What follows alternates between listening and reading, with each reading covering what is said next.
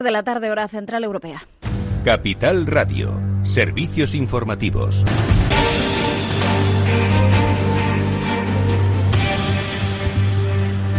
¿Qué tal? Muy buenas tardes. Echamos un vistazo a los últimos datos eh, que nos llegan sobre contagios eh, de coronavirus. El Ministerio de Sanidad ha sumado este martes 12.228 nuevos casos. La peor noticia es que se han notificado 537 fallecidos al recuento oficial, lo que supone un nuevo máximo de muertos diarios durante esta segunda ola. Recordamos que el pico de la primera se alcanzó con 950 fallecidos. Eh, pues bien, ahora en esta segunda ola se contabilizan, como decimos, 537. Y mientras, el Gobierno ha presentado ya el plan de vacunación y también hemos conocido los planes que tiene el Ejecutivo de cara a Navidad, que incluye ya esas restricciones previstas para las fiestas navideñas y que por lo pronto no ha sentado demasiado bien en algunas autonomías. Eh, cuéntanos, Pablo Anzola. Sí, los gobiernos autonómicos de Madrid, País Vasco o Andalucía han expresado ya su malestar porque el gobierno central haya filtrado a la prensa ese plan para Navidad antes de debatirlo en el Consejo Interterritorial de Salud. Ese borrador establece que las reuniones sociales no podrán exceder las seis personas y deberán ser como máximo de dos grupos de convivencia habituales. Sanidad recomienda pasar las Navidades con los convivientes y no viajar si no es estrictamente necesario, así como limitar nuestra actividad social. Además, el horario del toque de queda se reduce, pero solo en Nochebuena y Nochevieja, cuando irá de la una a las seis de la madrugada. Pues bien, todo ello se ha conocido horas antes de que el ministro de Sanidad, Salvadorilla, anunciase que la vacuna contra el COVID será gratuita y voluntaria. Eh, la vacuna COVID-19 eh, será una vacuna gratuita que se administrará a través del Sistema Nacional de, Salud, eh, igual que el resto de vacunas del calendario de vacunación actual y que nace con la firme convicción de que se pueden lograr mejores resultados de aceptabilidad si la vacuna es voluntaria. Por tanto, no vamos a, vamos a hacer, vamos a partir de la voluntariedad en la vacunación.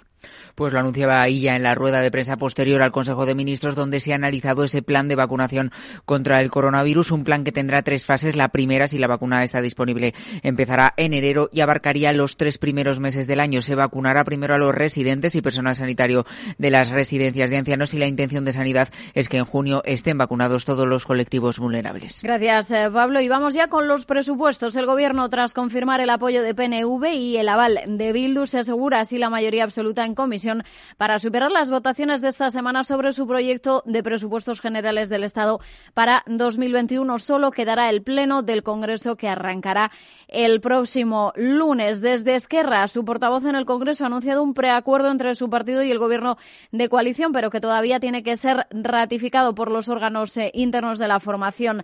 Rufián no ha querido aclarar si su apoyo será con un voto a favor o abstención, pero sí sus exigencias. Una de ellas es el fin del control financiero a la Generalitat. Cuarto punto, sin duda el más importante. Fin del control financiero por parte del Estado a la Generalitat de Cataluña. Fin del 155 financiero aplicado por Rajoy y por Montoro desde el año 2015. Y por cierto, que PSOE y Unidas Podemos han votado este martes permitir el debate y votación de esa polémica enmienda antidesahucios en la Comisión de Presupuestos del Congreso, desoyendo así el criterio de los letrados que se habían posicionado en contra de tramitar esta enmienda porque consideran que es materia ajena a la ley de presupuestos. Y otra polémica, Sánchez rectifica e incluye a Iglesias en la Comisión para el Reparto de los Fondos Europeos. Se había filtrado el borrador del Real Decreto para gestionar esos fondos y no se incluía al vicepresidente segundo, Pablo Iglesias. De hecho, de los 11 ministros que forman parte, además del presidente Pedro Sánchez, la única representante de Unidas Podemos era Yolanda Díaz, la ministra de Trabajo. Pues bien, María Jesús Montero, la ministra de Hacienda, confirmaba hoy que solo se trataba de un borrador y que finalmente esa comisión va a estar formada por todo el Consejo de Ministros tras el malestar manifestado desde Unidas Podemos, aunque la ministra no ha querido entrar en polémicas y no ha dado más detalles eh, al respecto. Lo analizaremos hoy en el balance con Federico Quevedo, donde también va a estar eh, Carlos Carrizosa, el candidato de Ciudadanos a las elecciones catalanas. Estará a partir de las nueve de la noche en el programa. Recordamos, arranca a las ocho. Hasta aquí la información. Ahora se quedan con Edu Castillo, After Work en Capital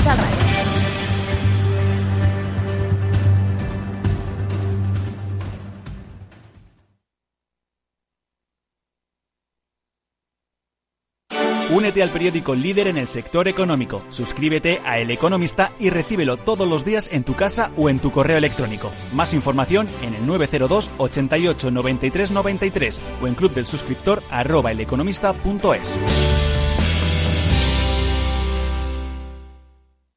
¿Inviertes en acciones o ETFs habitualmente? Entonces esto te interesa. Invierte en acciones de bolsa española o extranjera sin comisiones, hasta 100.000 euros al mes. Entra ahora en xtb.es y abre tu cuenta 100% online en 15 minutos.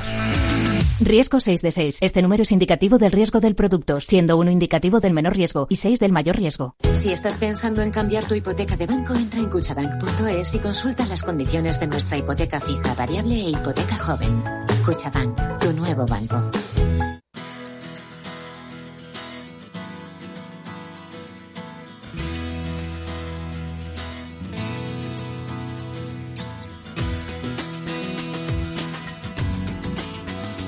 Después del trabajo, After Work, con Eduardo Castillo, Capital Radio.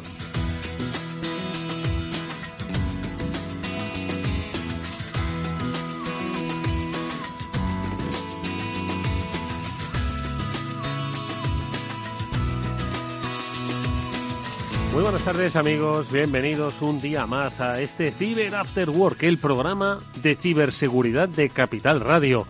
Como cada lunes o como cada día que nos estás escuchando a través de las diferentes plataformas en las que puedes recuperar los podcasts, vamos a hablar de seguridad de la información, de seguridad digital, de cómo nos relacionamos con nuestro mundo. Tanto si eres un particular que tiene un móvil y que se ha descargado muchas aplicaciones durante la etapa del confinamiento, como si eres una empresa que cree que tiene información que debe salvaguardar, información especial o bien sobre sus clientes o bien sobre su estrategia. Pues de eso es de lo que hoy vamos a hablar con nuestros especialistas e invitados, con Pablo Sanemeterio. Pablo, ¿qué tal? Muy buenas tardes. Buenas tardes, Eduardo. Y con Mónica Valle. Mónica, ¿qué tal? Muy buenas tardes. Hola, buenas tardes a todos. Ambos, eh, ya los conocéis, son referentes en el mundo de la ciberseguridad, de la información sobre ciberseguridad y hoy nuestro programa lo vamos a dedicar precisamente a eso, al robo de información, a la fuga de información, a por qué alguien quiere publicar en una red eh, cientos de miles de millares de correos electrónicos o de datos sobre clientes de una aerolínea, por qué se ha producido eso, eh, ¿se puede producir, Pablo, Mónica? Pues se puede producir, de hecho se produce normalmente cada, cada semana o prácticamente cada día tenemos alguna noticia relacionada con fugas de información. Y en ese día a día de, de noticias y de fugas, pues oye, eh, motivaciones principalmente económicas principalmente económicas, porque los datos, como siempre decimos, en este siglo XXI son dinero. Mónica, pues hoy haremos un repaso sobre qué ha pasado en los últimos tiempos, que ha habido mucho robo, fuga de datos, de información, amenazas de publicarlo. ¿Por qué se ha producido y cómo se puede combatir, Moni? Pues sí, se está produciendo, como bien decía Pablo, muchas veces las motivaciones son económicas, pero otras veces, y también lo vamos a hablar porque las empresas deben tenerlo en cuenta, pues también hay motivaciones eh, porque la competencia quiere saber lo que estás haciendo, ¿no? Al final la información es poder y va de un lado y de otro, ¿no? Entonces, eh, las amenazas son tanto internas como externas a la propia compañía y hay que saber cómo se está clasificando la información y cómo se está atendiendo a todas las necesidades de esa información información, si se está haciendo bien y luego poner las medidas adecuadas.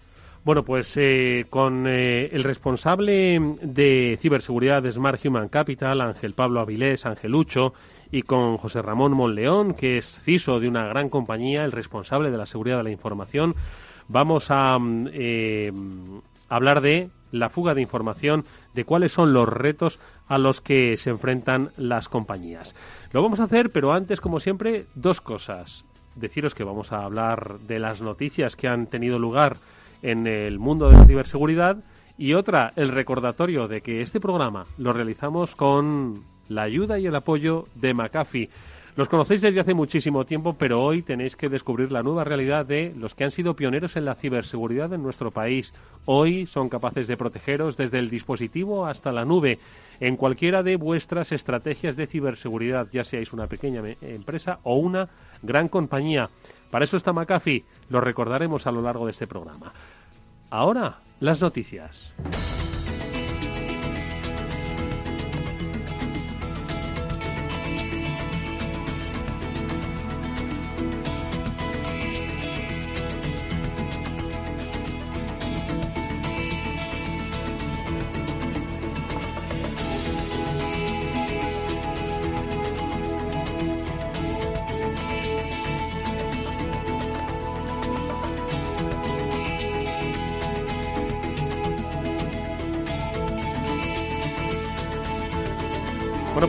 Precisamente el repaso a la información de ciberseguridad que hacemos además cada semana gracias a los especialistas de OnRetrieval tiene que ver precisamente con la fuga de datos y el filtrado de datos. 269 gigabytes filtrados que pertenecen a la policía de Estados Unidos en un momento obviamente muy delicado. ¿Qué es lo que ha pasado? Ricardo Laviaga es director del laboratorio de investigación de OnRetrieval. Ricardo, ¿qué tal? Muy buenas tardes. Buenas tardes, Eduardo. Oye, ¿qué es lo que ha pasado? Hoy que tenemos un programa especial sobre fuga de datos o robo de datos, este, pues, eh, sin lugar a dudas, pues yo creo que es el punto de partida, ¿no? Para empezar a hablar. A ver, exactamente qué es, qué es lo que ha pasado. A ver.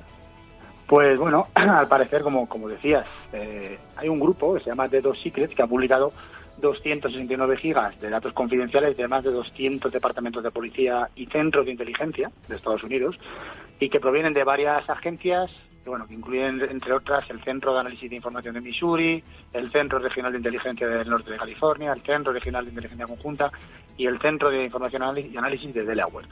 Más o menos, pues bueno, cada uno le han quitado una cantidad similar de información.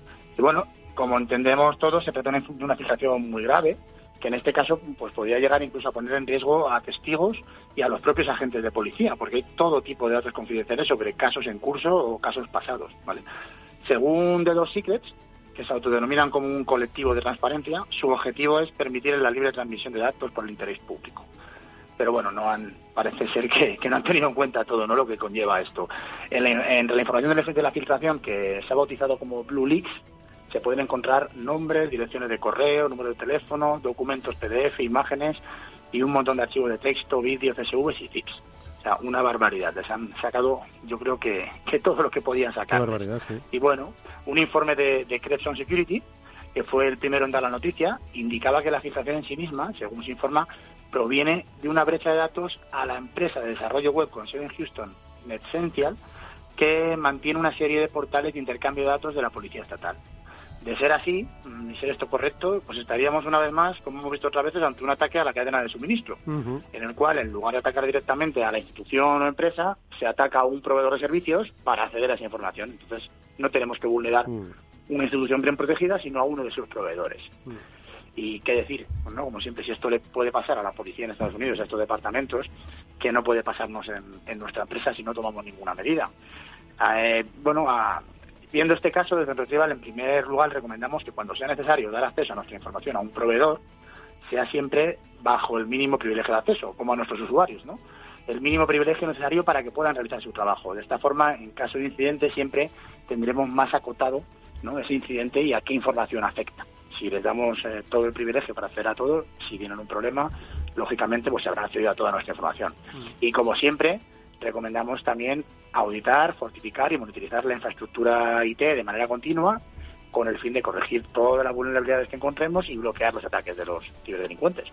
Eh, Ricardo, eh, has dicho una cosa que para mí es clave, ¿no? Que otra vez se ataca la cadena de suministro. Yo creo que esto es una, lo hemos hablado aquí en más de una ocasión, como las empresas deben empezar a obligar un certificado de garantía de seguridad a todos aquellos con los que trabajan, ¿no? Eh, y es una buena oportunidad para todas esas pequeñas empresas que trabajan con grandes empresas a través de, pues, servicios, tú lo has dicho, desarrollo web, etcétera, etcétera, pues aseguren eh, el, toda la, precisamente su perímetro, pues para evitar que te hagan un butrón en, en, en, por el sótano en vez de pensar que van a entrar por la puerta principal que está blindada, ¿no, Ricardo? Efectivamente, si tenemos, por ejemplo, imagínate nuestro CRM o ERP, todo nuestro sistema, y confiamos en una empresa que nos provee esa plataforma en la nube o esos servicios y resulta que no están llevando bien su seguridad, al final estamos en un problema muy grave porque encima al ser servicio un servicio dependiente o gestionado por un tercero no, no podemos nosotros eh, auditar esa seguridad o, o, mejorarla. Tiene que ser el encargado tu proveedor de mantenerla eh, a un nivel adecuado bueno, pues ahí está. Ya sabéis que debéis preguntaros qué es lo que podéis hacer por mantener, primero, la seguridad de vuestro entorno y, segundo, la de aquellos con los que trabajáis, que ojo, igual de eso depende la renovación de vuestros contratos. La noticia del día que nos la ha traído Ricardo Laviaga, director técnico del Laboratorio de Ciberseguridad de OnRetrieval. Como siempre, Ricardo, muchísimas gracias y recordad que todavía sigue vigente. Si queréis una auditoría de seguridad gratuita, llamada OnRetrieval. Ellos, de una manera remota y absolutamente transparente, van a deciros si vuestra empresa está o no está protegida o de qué debería protegerse. 900-900-381 especialistas de On Retrieval. Y seguimos en el repaso de las noticias porque son muchas, Mónica, las que han tenido lugar, entre otras, eh, algo que estoy seguro eh, vais a sacar en BitLife Media, lo hemos comentado aquí en más de una ocasión. El ransomware, es decir, el, secuestro ¿no? de, información o de operatividad de empresas a cambio de un rescate, sigue siendo el negocio más lucrativo de la, de, de la ciberdelincuencia, Moni. Pues sí, sin duda es algo que hay que analizar y seguir analizando con calma para, para ver qué es lo que está ocurriendo, ¿no? Aunque ya lo hemos comentado aquí más veces que efectivamente el ransomware, bueno, pues es el ciberataque que más, eh, del que más aprovechan los ciberdelincuentes porque obtienen muchísimo dinero y se lucran mucho con él, ¿no? Y está creciendo año tras año, consiguiendo muchísimos millones eh, a través de ese cifrado de los, eh, de los archivos o de los dispositivos directamente y pidiendo rescate económico a cambio, ¿no? hemos hablado en las últimas semanas de, decenas ya de compañías que, han sido amenazadas y eso solamente eh, casos que, se han llegado a conocer, ¿no? Pero bueno, es que en las últimas semanas eh, la compañía Symantec ha detectado un ransomware contra unas 30 eh, compañías y algunas que, son eh, pertenecientes a la lista de Fortune 500, ¿no? que como sabemos son las principales compañías de, Estados Unidos. Entonces, bueno, pues eh, aquí estamos viendo cómo constantemente están siendo atacadas y es, como bien decía Ricardo antes, eh, si un, eh, un departamento de, policía, si una gran empresa está siendo atacada, pues cómo no va a ser atacada una pequeña o mediana empresa eh, que está, bueno, pues con unas medidas de protección inferiores a las demás, ¿no? Entonces todos tenemos que ponernos las pilas en ese sentido. Oye, Pablo, ¿y cómo funciona un ransomware en el sentido, cómo funciona en el entorno de una empresa. Es decir, uno va a trabajar por la mañana y enciende su ordenador y de repente le aparece algo codificado. Puede ser cualquiera, ojo, no tiene que ser el experto, sino quizás el, el financiero de esa empresa. Y dice, oye, ¿qué pasa aquí? Y hasta que se da cuenta de que están sufriendo un ataque o que han sufrido un secuestro de información, ¿cuánto tiempo puede pasar? Eh, ¿Deberían haber estado más preparados? A ver, les puede pasar por distintos motivos. Principalmente, a ver, dependiendo de cómo esté hecho el, ransomware, si es un ransomware que tiene eh, funcionalidades de tipo gusano, como era el caso de WannaCry, que estaba explotando y aprovechando una vulnerabilidad conocida y los sistemas no estaban parcheados, pues lo que va a hacer es que automáticamente va a empezar a cifrar a todos los ordenadores que pueda infectar. Hay otros casos en los cuales igual lo que está haciendo es acceder a través de un ordenador que tiene que, en el que haya podido llegar a ejecutar puede acceder a, sobreescribir datos en los servidores. Normalmente en una empresa, pues quieras que no, el financiero, el, el director, el, trabajador normal de operaciones o, del día a día, el comercial, acceden a datos comunes, que los tienen en común en esa empresa, en ese disco, digamos, compartido. Si ese disco compartido empieza a ser cifrado, empiezan a no poder acceder, o a las bases de datos en común o similares. Puede ser de, de ese tipo de, de formas en las cuales lo empiecen a notar. El ¿Cuándo reparan que han sido atacados? Cuando no pueden acceder a los datos. Ya, pero eso muchas veces pueden llegar a pensar, joder, se ha caído la red, joder, qué mal va hoy. Esa es la primera, que cuando ya han llamado al informático y el informático se da cuenta de que, que, la red está, que el servidor responde y que pueden ser cosas, pues que más la indisponibilidad no es tanto la máquina que sigue, que sigue operando, sino que los datos están bloqueados, es cuando ya se dan cuenta que ha sido un ransomware y, donde tienen que tirar de la copia de seguridad y validar que la copia de seguridad ha sido probada y que funciona. Bueno, pues ojo porque ya lo habéis oído, el negocio lucrativo de la ciberseguridad, el secuestro de información. Hoy vamos a hablar de robo y fuga de datos, pero no hay que perder de vista qué es lo que está ocurriendo con el ransomware. Te pregunto igualmente, Pablo, eh, aunque también, eh, Mónica, yo quiero comentarios. Creo que Amazon, Amazon Web Services que gracias a nuestro amigo Víctor Magariño sabemos que es el negocio más lucrativo de Amazon, pues dice que ha, eh, mitigado el mayor ataque D2, que es denegación del servicio de la historia, ¿no? Hmm.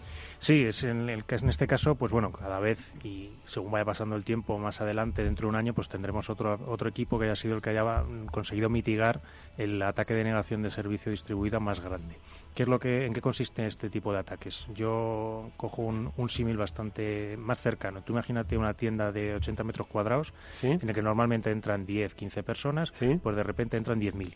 ¿Qué ocurre? Que no te puedes mover, que no puedes ver los artículos, que no puedes eh, pagar no Mm. puedes funcionar. Pues es un poco lo que ocurre en un ataque de denegación de, de negación distribuida, de negación de de, negación servicio distribuida. que un montón de máquinas empiezan a acceder a tu página web o a tu sitio web, a tu e-commerce para intentar que se caiga y que no y, lo- y no puedas operar con él. Nos, nos pasó hace ya cuatro años, creo que fue, con la botnet Mirai, la que usaba los dispositivos de IoT, que bloquearon el, el acceso a, a una empresa de resolución de nombres, que es resolución de nombres es cuando tú pones capitalradio.es, lo que te resuelve a la página donde realmente a la máquina que realmente te, te- te sirve esa página. Si tú no puedes utilizar ese protocolo, no puedes acceder a la página y es lo que nos ocurrió en 2016 y aquí, bueno, por suerte yo creo que han conseguido paliarlo la gente de Amazon. Eh, Moni, ¿qué te parece? Bueno, este es un tipo de ataque que directamente no obtienen un rendimiento económico a causa de hacer un ataque de negación de servicio, ¿no? Pero está claro que algo quieren, ¿no? Eh, los atacantes que hacen este tipo de ataques. Aquí estamos viendo que, que, bueno, como ha dicho, como ha dicho Amazon, pues es eh, uno de los eh, de los mayores ataques de, de denegación de servicio de la historia, por lo menos que, que se hayan detectado, ¿no? El anterior eh, estaba en 1,7 teras de tráfico y este es de, de 2,3. Eh, de 2,3. Estamos hablando de un aumento bastante significativo, aunque parezca poquito, pero es mucho. Y lo seguiremos viendo. Al final, bueno, pues también hay grupos hacktivística- eh, hacktivistas que hemos comentado aquí también en otras ocasiones. A la gente le sonará mucho lo de Anonymous, que está un poco también de moda ahora, ¿no? Entonces, bueno, pues eh, son grupos de personas que se dedican a veces a lanzar estos ataques o bien para llamar la atención sobre algo o también incluso, ¿por qué no? Eh, si estamos hablando a nivel de competencia, pues eh, un ataque de competencia desleal, porque Amazon no ha dicho a qué empresa concretamente o a qué servidor estaba atacando este, esta denegación de servicio, ¿no? Pero pueden, pueden ir también por ahí los tiros.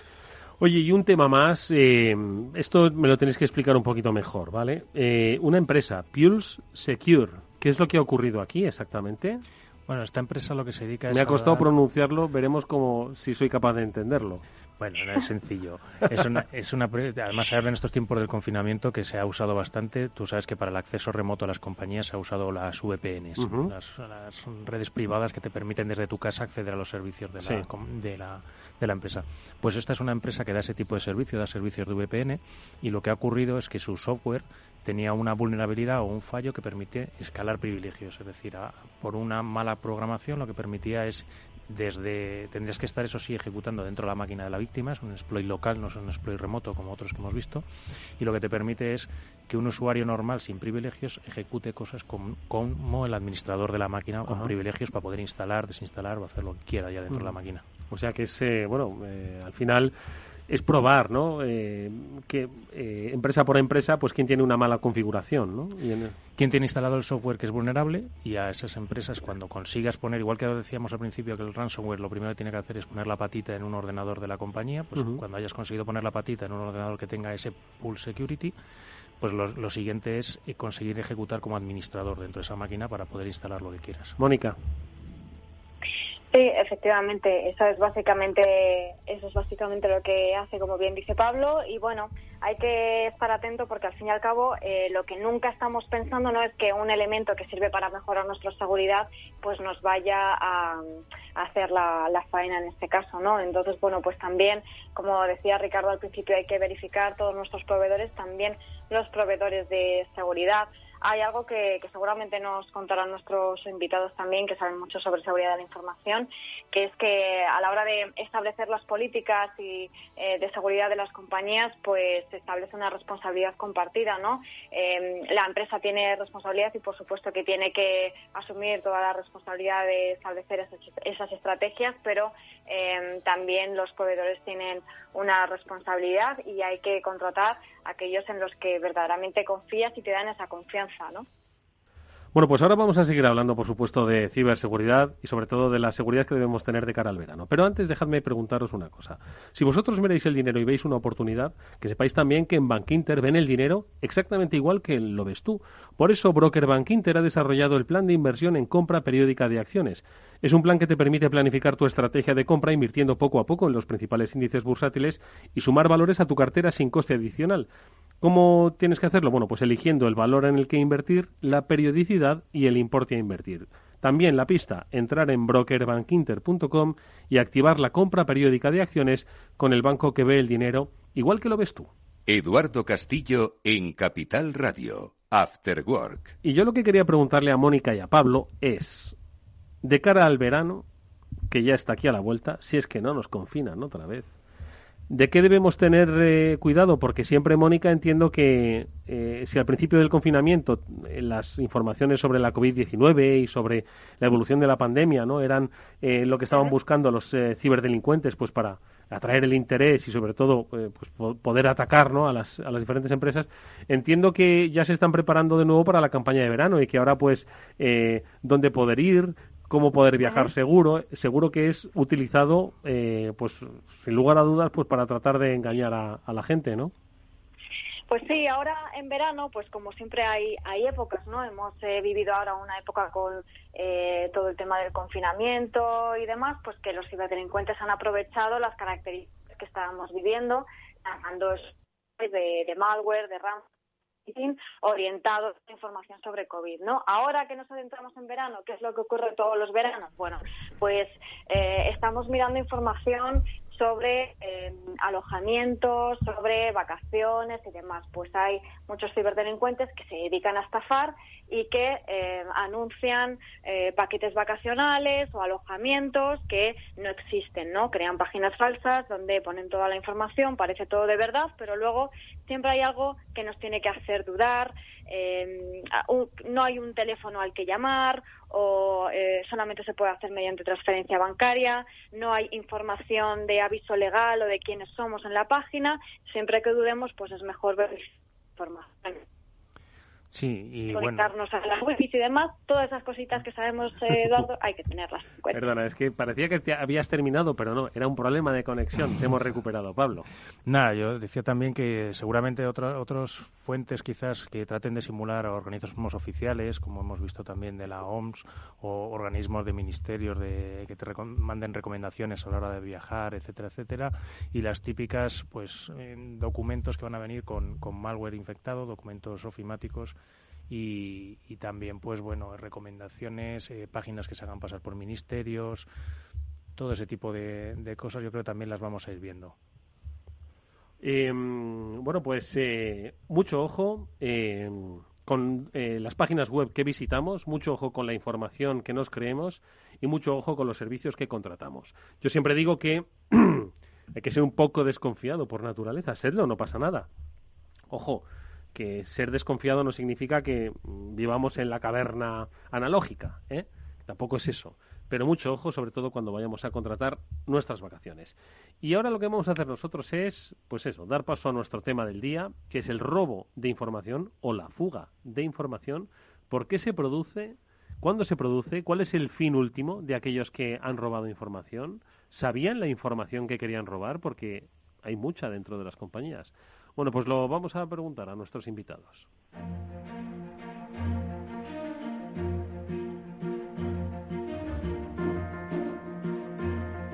Y ellos son Ángel Pablo Avilés, Angelucho, que es el responsable de ciberseguridad de Smart Human Capital. Es un placer escucharte. Amigo Angelucho, ¿cómo estás? Buenas tardes. Buenas tardes, Eduardo, Pablo, Mónica. Bienvenido a este programa, nuevamente tu programa. José Ramón Monleón es CISO de una gran compañía, es el responsable de proteger la información de una compañía y con él también, amigo de este programa, vamos a descubrir cuál es el objeto que hay detrás de un robo de información o por qué se producen las fugas de información. José Ramón, buenas tardes, bienvenido igualmente. Hola, buenas tardes, Eduardo. Buenas tardes, Mónica y Pablo. Encantado de estar con vosotros otra vez. Oye, yo, eh, vamos a ver, me quedo con. Se lo voy a pedir a Mónica que eh, quizás lo cuente ella. Y luego le, pido a Pablo que cuente otro caso, ¿no? Porque entiendo que hay casos diferentes, pero que al final confluyen en un problema, que es el de que hay una información que está fuera o que la han robado, que amenazan con publicarla, que la han publicado, en fin, de todo. Pero yo, no sé, por irme un poco a un caso más reciente, Mónica, me quedo con el de EDP, que sufrió hace, pues yo creo que pues hace un par de meses, una cosa así, ¿no? Donde fue un robo de información y una amenaza de publicar, ¿no? Eh, eh, en este caso, ¿a qué nos enfrentamos o a qué se enfrentó la compañía, Mónica? Pues en este caso, a lo que se enfrentó esta compañía de energía eléctrica fue a un ciberataque, digamos, múltiple, ¿no? En dos pasos.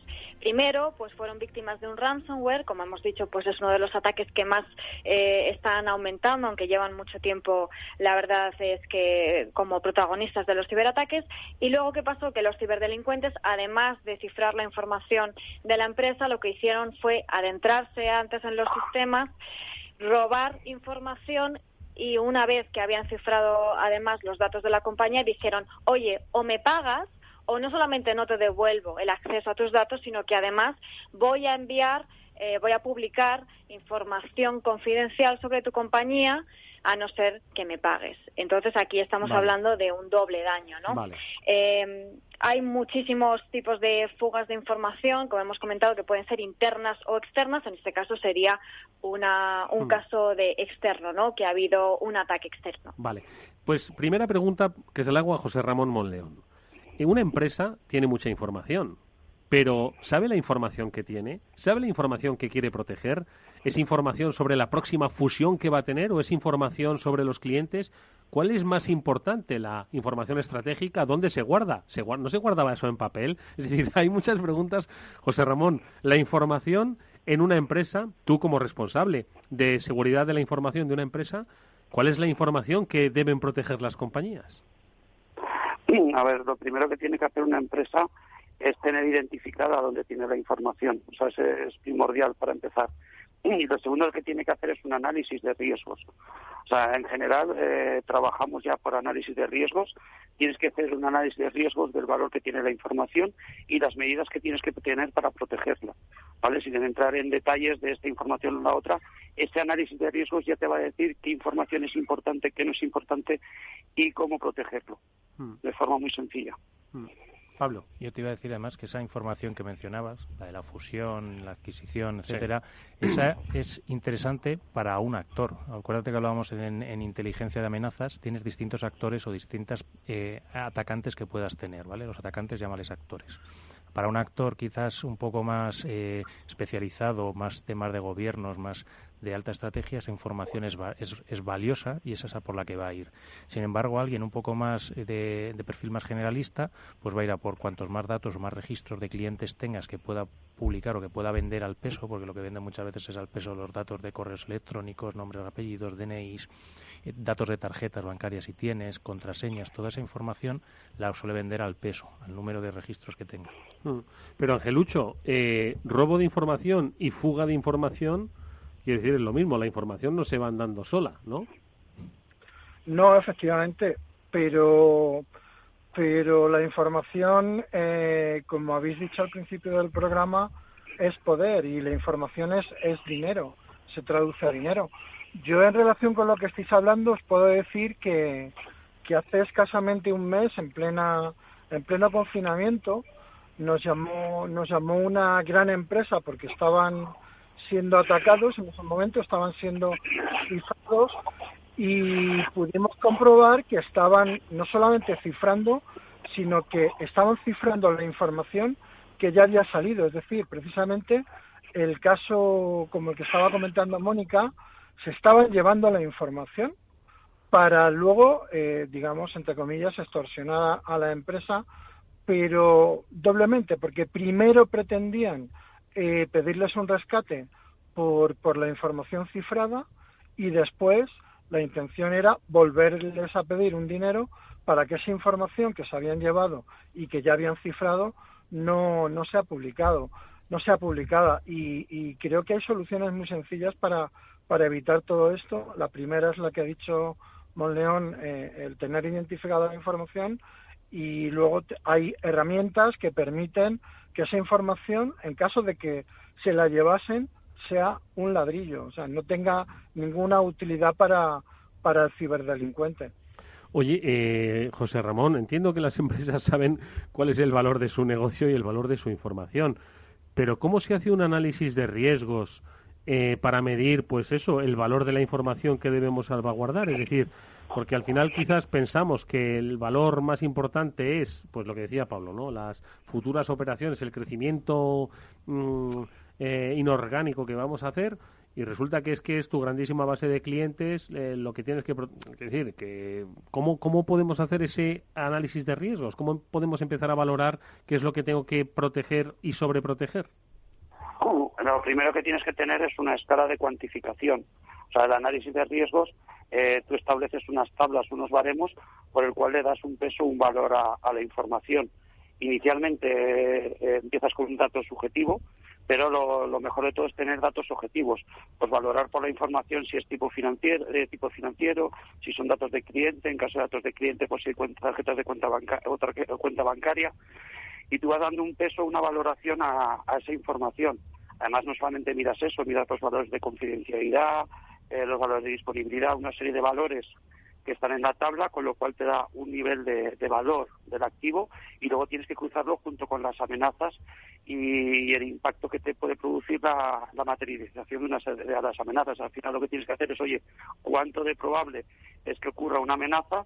Por el impacto que tiene y parte de ello tienes el, el impacto que viene de la cuantificación o valoración que haces del activo y depende también pues eso del tipo de, activo, del tipo de información que manejas y como ha comentado Ángel, eh, el volumen de información que tienes.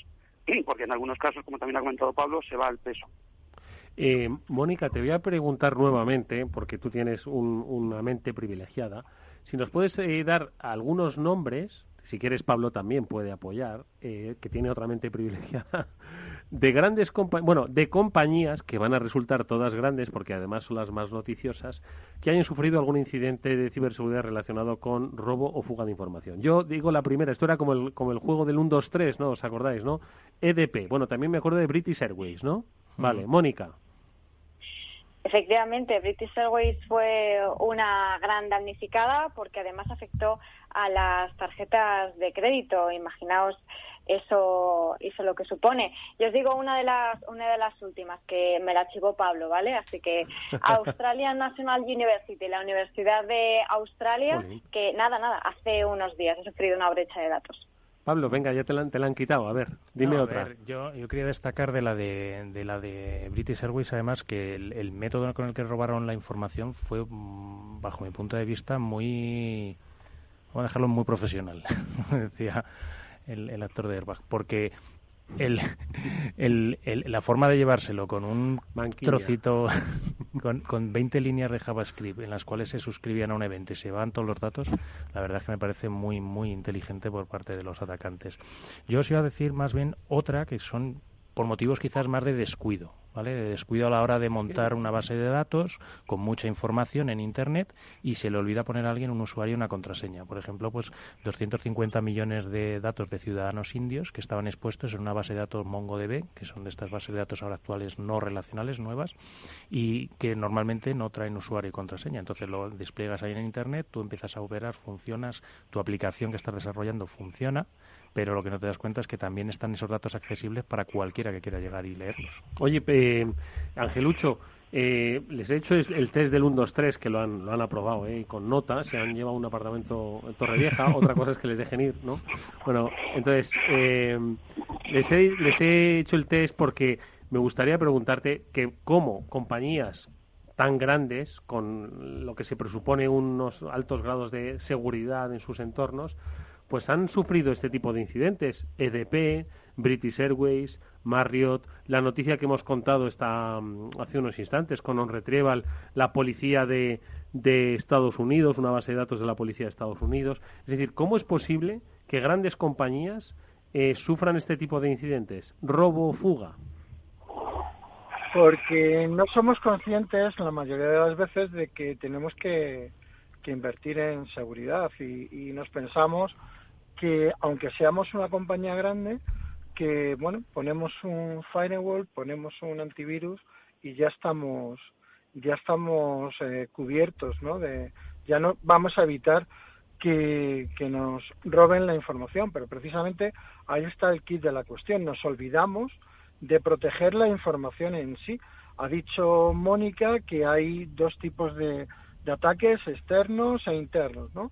Si la información eh, se la lleva un insider, eh, es que tiene acceso a ella. O si la información se la lleva alguien que logra acceder, saltarse esas capas de seguridad, se la puede llevar. Eh, cuando nos damos cuenta que tenemos que proteger la información, posiblemente es cuando, cuando ya se la hayan llevado. Y está pasando no solamente en las compañías que estáis comentando, está pasando en empresas, en España también. O sea, empresas que salen a la palestra, que son comentadas, que son mediáticas los, las noticias, pero también hay otras que, que no nos enteramos, precisamente por, por evitar la caída de prestigio de esa, de esa empresa, porque entre ellas también puede haber empresas de seguridad. Sin lugar a dudas. Eh, has mencionado una cosa, Angelucho, me resulta muy interesante y si os parece, no me importaría dedicar unos minutos a la figura del insider que has mencionado. ¿Qué es exactamente un insider, Mónica? Pues se considera un insider a un empleado de la compañía, normalmente un empleado desleal que está robando información para dársela a otra compañía, para venderla o lo que sea, ¿no? Pero siempre mencionamos al insider cuando es perfectamente consciente de lo que está haciendo, de que está robando la información confidencial para utilizarla de alguna forma. Yo es que, perdonadme, pero vivo un poco en los mundos de, iba a decir, de Yuppie, ¿no? De, y de Alicia en el País de las Maravillas, y me cuesta mucho pensar que la figura del insider, hombre, existe porque puede haber un despecho empresarial, ¿no? Por la razón que sea, y pues el, carácter vengativo de, una persona, bueno, pues eso viene con la naturaleza humana, ¿no? Pero se me hace complicado pensar que, que el, insider es un incidente frecuente y común. ¿Lo es? Eh, Pablo, José Ramón, Angelucho, por ese orden. A ver, Pablo. Bueno, yo creo que no es, eh, digamos, tan frecuente para que salga en, quizás en los medios. Quizás sí que ocurre bastante más a menudo de lo que nos pensamos. Sobre todo ten en cuenta, a ver, tienes dos, tres tipos de perfiles de, de insider, ¿vale? Tienes el, el trabajador desleal que le está traspasando la información a la competencia a cambio de un dinero. Tienes eh, trabajadores quizás enfadados por X Pero motivos. Perdona, a ese, a ese trabajador desleal eh, un día se levantó y dijo, hoy voy a ser un traidor. No. O alguien le ha tentado. Suele ser un proceso, una de dos. O te, o te tientan con bastante cantidad de dinero con respecto a lo que ganas normalmente o eh, pues un proceso en el que te has ido poco a poco frustrando dentro de esa compañía y en esa frustración pues llega un momento en el cual cruzas esa barrera y empiezas a o trabajar para la competencia, darle información a la competencia, igual incluso a veces mm, puede ocurrir que directamente lo, lo publiques en internet, ya ni simplemente es simplemente para hacer daño por hacer daño. Mm. Eh, José Ramón, eh, ¿es frecuente encontrarse con estos insiders de los que habla Pablo? Digamos, eh, como ha comentado Pablo, es de, las amenazas que existen, pero que son de las menos frecuentes. O sea, eh, más como insider, insiders lo habéis comentado, está más asociado en número de casos, en general, en la estadística que hemos visto, a, la, cadena de suministro. Suele ser cuanto más, digamos, eh, menos fidelizada está la persona, más se puede dar, ¿vale? En ese aspecto. Pero comparado con las, otros, las otras amenazas que hay, digamos, es, eh, es, menos significativa por las mm. cifras que yo he visto. Mm. Oye, y cuando se produce un, un, un ataque, eh, antes nos contaba Angelucho, ¿no? Dice que el otro día le llamó una compañía y, oye, nos están robando información, nos están, tiempo presente, ¿no? Pero muchas veces nosotros hemos leído aquí noticias las que dicen, oye, en, a principios del año 2018 Yahoo sufrió un robo de tal y seis meses después lo han reconocido o lo han hecho público o lo han dado a conocer. Es decir, ¿Cuánto se tarda? ¿Se puede uno saber que le han robado información en el acto, que le están robando información en el acto? ¿O hasta dentro de seis meses igual no percibe que han entrado en su sistema y le han robado toda la base de datos? Angelucho. Hombre, es, algo tan sencillo como el, robo de información genera, genera un tráfico, un tráfico eh, que no es habitual. Y, si tienes medidas de seguridad, si tienes eh, reglas en tu firewall que que bueno que te avise de ese tráfico inusual, pues lo sabes en el acto, ¿no? Precisamente el caso que os he comentado, cuando llegamos allí, eh, efectivamente estaban cifrando y lo típico de tirar del cable eh, no se podía hacer a priori porque había mucha, muchas, muchos proyectos en producción, ¿no? Pero tuvimos, se tuvo que hacer porque nos dimos cuenta que es que en ese momento estaban dentro, porque estaban eh, cifrando o sea, se estaban llevando la información y una vez que, finalizaba la salida, eh, la cifraban. O sea que, es fácil, si tienes esas capas de seguridad, detectar que se están llevando información. Ten en cuenta que muchas veces los, los estudios cifran en torno a ciento, entre 180 y 250, 300 los días que pasan hasta que te das cuenta de que tienes un ordenador infectado que suele ser el principio de una intrusión en una, en una red de una compañía. Entonces, es mucho tiempo para ir sacando información poco a poco de forma goteo que no se vea a priori o que no sea algo muy descarado. ¿Vale? Luego ya, evidentemente, estos ataques ya que están cambiando, que están migrando el ransomware a un ataque híbrido entre mm, cifro los datos y me los llevo para hacer una doble caja, pues es, eh, son, son escenarios en los que tienes que ir eh, filtrando esa información despacio. Por eso te digo que tenías tiempo de 380 a 300 días. Si tienes mucha prisa, pues igual las alarmas saltan siempre y cuando esa compañía tenga, tenga desplegadas las medidas de seguridad para monitorizarlo. Luego también, si me permitís, eh, casos como, como ransom tipo Ryuk, Pablo, eh, accedían en horario de trabajo porque por navegación, por, por descarga, por lo que, por lo que fuese, pero estaban durante, o está durante un tiempo, aprendiendo de, de, la infraestructura en la que está y ataca eh, un mes después al menos, cuando ya ha obtenido información necesaria para lanzar el ataque a objetivos sensibles y normalmente lo hace, los casos que hemos visto en España desde mayo del año pasado hasta recientemente, aprovechando eh, normalmente fines de semana largos, es decir, aprovechando festivos, puentes, porque es cuando más tarde eh, tarda en enterarse la víctima, en este caso, la, la, empresa vulnerada, en saber que, que, les están cifrando y robando. Normalmente, si es una empresa que no tiene actividad, pues se enteran el lunes cuando llegan y se encuentran el, el pantallazo. José Ramón. No, eh, a ver, yo creo que hay un punto que me gustaría añadir que, eh, como ha comentado Ángel, o sea, se tarda mucho en a veces en detectarlo porque es cierto que algunos de los ataques, pues precisamente su objetivo no es entrar corriendo y coger el dinero y rápido, sino que hacen una fase de, análisis, eh, de intrusión y van viendo dónde pueden coger y qué pueden coger y preparan pues eso para, para dar entre comillas el golpe, ¿vale? Pero a mí me gustaría también añadir que no solamente es en dotarte de capacidades de, herramientas de monitorización, sino que hay una parte muy importante al principio de concienciación y, bien, eh, buen diseño de, los aplicativos y los sistemas en su fase de creación, ¿vale?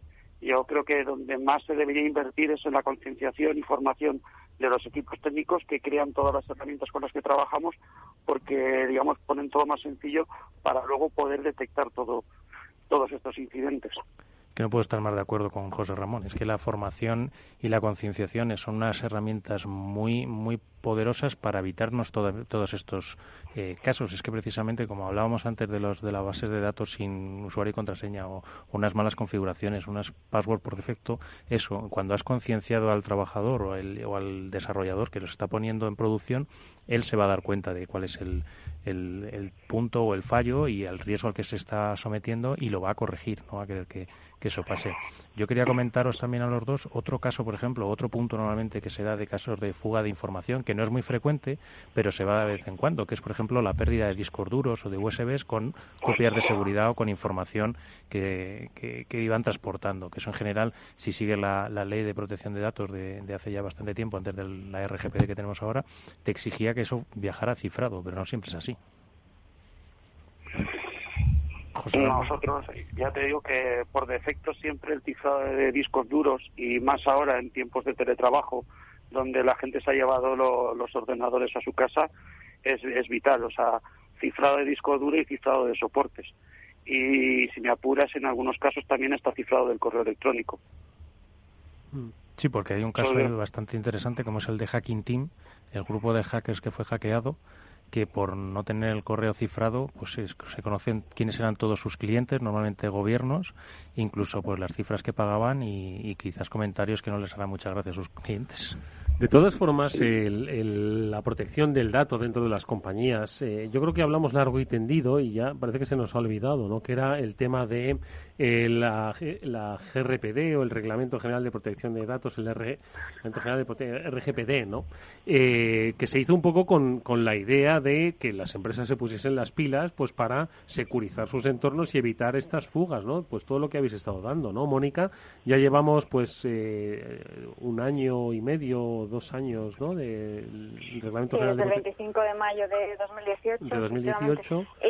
sí, el, el Reglamento General de Protección de Datos europeo, pues lo que vino es, eh, sobre todo, a, dos cosas, ¿no? Por un lado, pues a dar a los usuarios más poder sobre sus propios datos personales, ¿no? Que pudiesen decidir qué es lo que las empresas hacían con esos datos y tener más control sobre ellos. Y por otro lado también, pues aparte de establecer todas las bases de, cómo se deben proteger esos datos, eh, se, le, se le dice a las empresas, oye, tú tienes la obligación de proteger los datos personales de los usuarios. Es tu obligación y tu responsabilidad.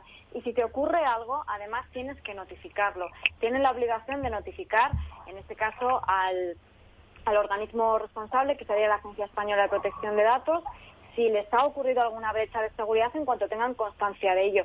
Y además, si ha ocurrido algo con esos datos personales de los usuarios, también lo tienen que notificar a los propios afectados para que puedan hacer algo, ya sea cambiar las contraseñas o tomar algún tipo de medida de seguridad. Entonces es muy importante porque hay que dar un poco de tirón de orejas a las empresas que no lo notifican. Es importante porque es beneficioso para todos, además de que se pueden enfrentar a multas también. Oye, ¿y hemos eh, mejorado en lo que es eh, la gestión de la reputación? José Ramón, Angelucho, es decir, porque muchas veces lo que cuenta Mónica es, oye, como, yo llamé a todos los clientes, le digo, oye, mire, hemos tenido un robo de información y tal, pues claro, el concepto de reputación y de pues la sensación de inseguridad pues se genera en el cliente, ¿no?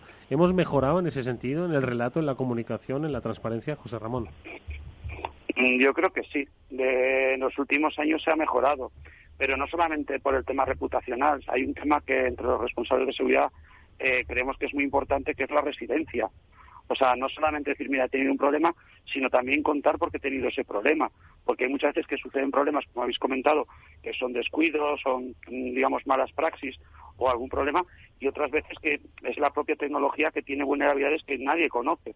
Entonces, bueno, aquí está el tema de más que reputacionales de la diligencia que tú tienes para haber puesto medidas todo lo posible que tú que tú quieras. Eh, la seguridad 100% nunca va a existir. Entonces hay un tema reputacional que, bueno, se está asimilando más porque la gente empieza a entender eso y por otro lado hay un valor muy importante de residencia para que para aprender un poco todos. Pues como ha comentado, cuando pasó WannaCry, nadie sabía más o menos qué estaba pasando al principio, me explico. Entonces, pues bueno, toda esta residencia de cómo atacan, cómo te pueden entrar, es muy, muy, muy importante para que nos podamos proteger y mejorar. Porque una de las cosas que está pasando es que la tecnología cada vez es más compleja y es más fácil atacar que defender.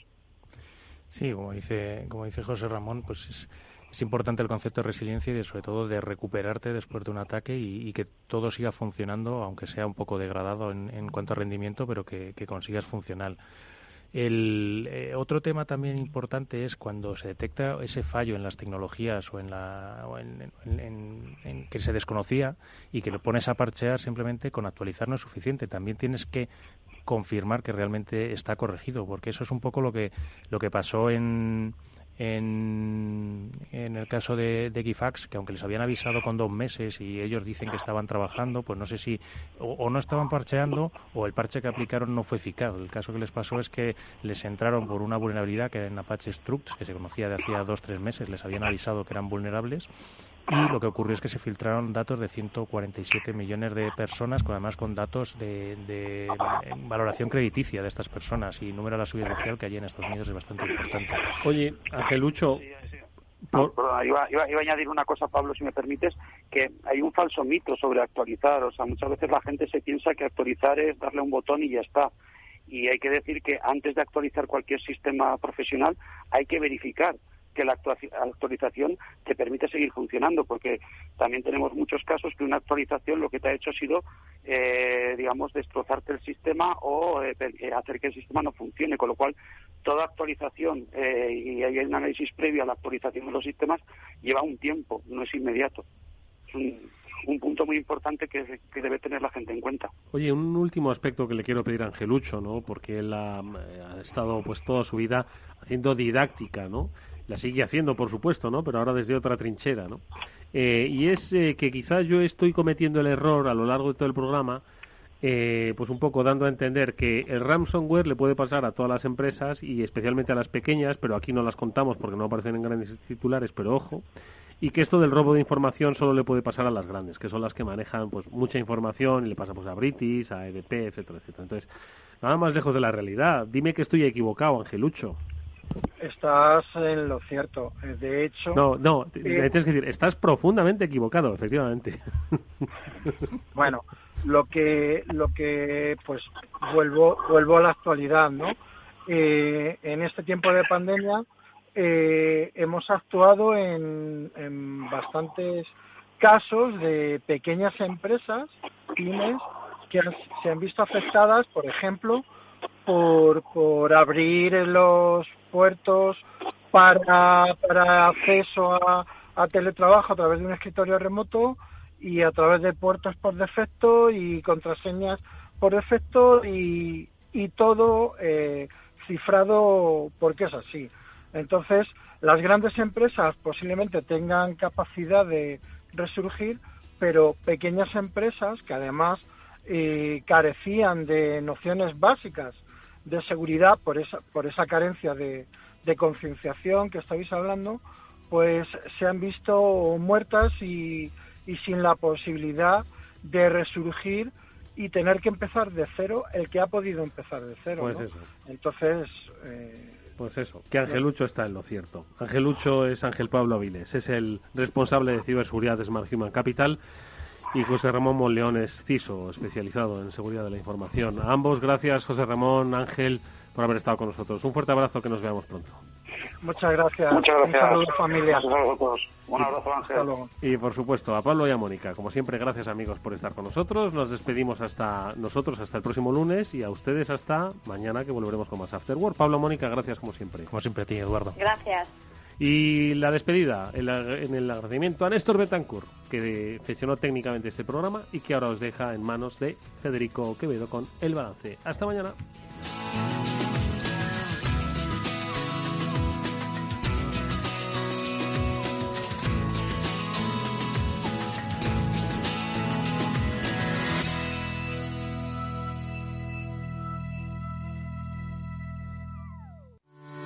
A la hora de invertir, la diferencia entre la convicción y la palabrería está en el grado de compromiso que eres capaz de asumir. El nuestro es este. En Finanbest solo ganamos si tú ganas primero. O lo que es lo mismo, en Finanbest, si no sumamos, no restamos. Conoce todas las ventajas del Result Investment. Tienes mucho que ganar. Finanbest, tú ganas.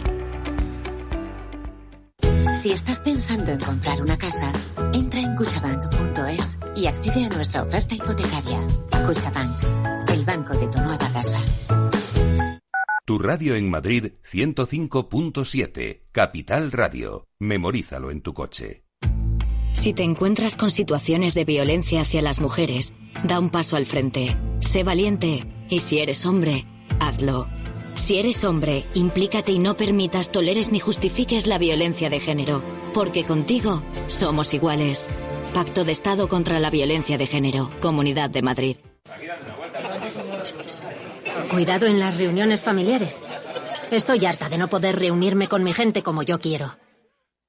Igual que mi abuela, que esta es la última reunión familiar en la que estará.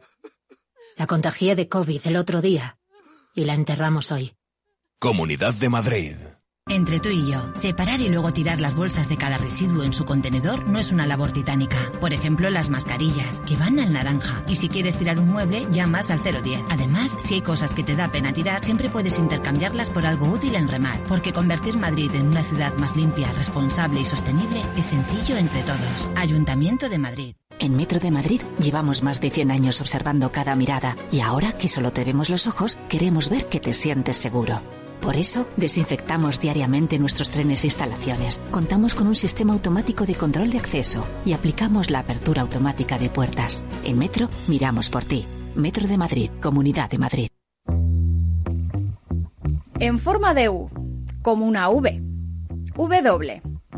Una L, signo de Nike. Sopa de letras. ¿Cómo será la recuperación tras la pandemia? ¿Qué escenario dibujan los principales expertos de la economía española? La evolución global de la curva de la propagación de la pandemia es preocupante. Es preocupante. Los posibles escenarios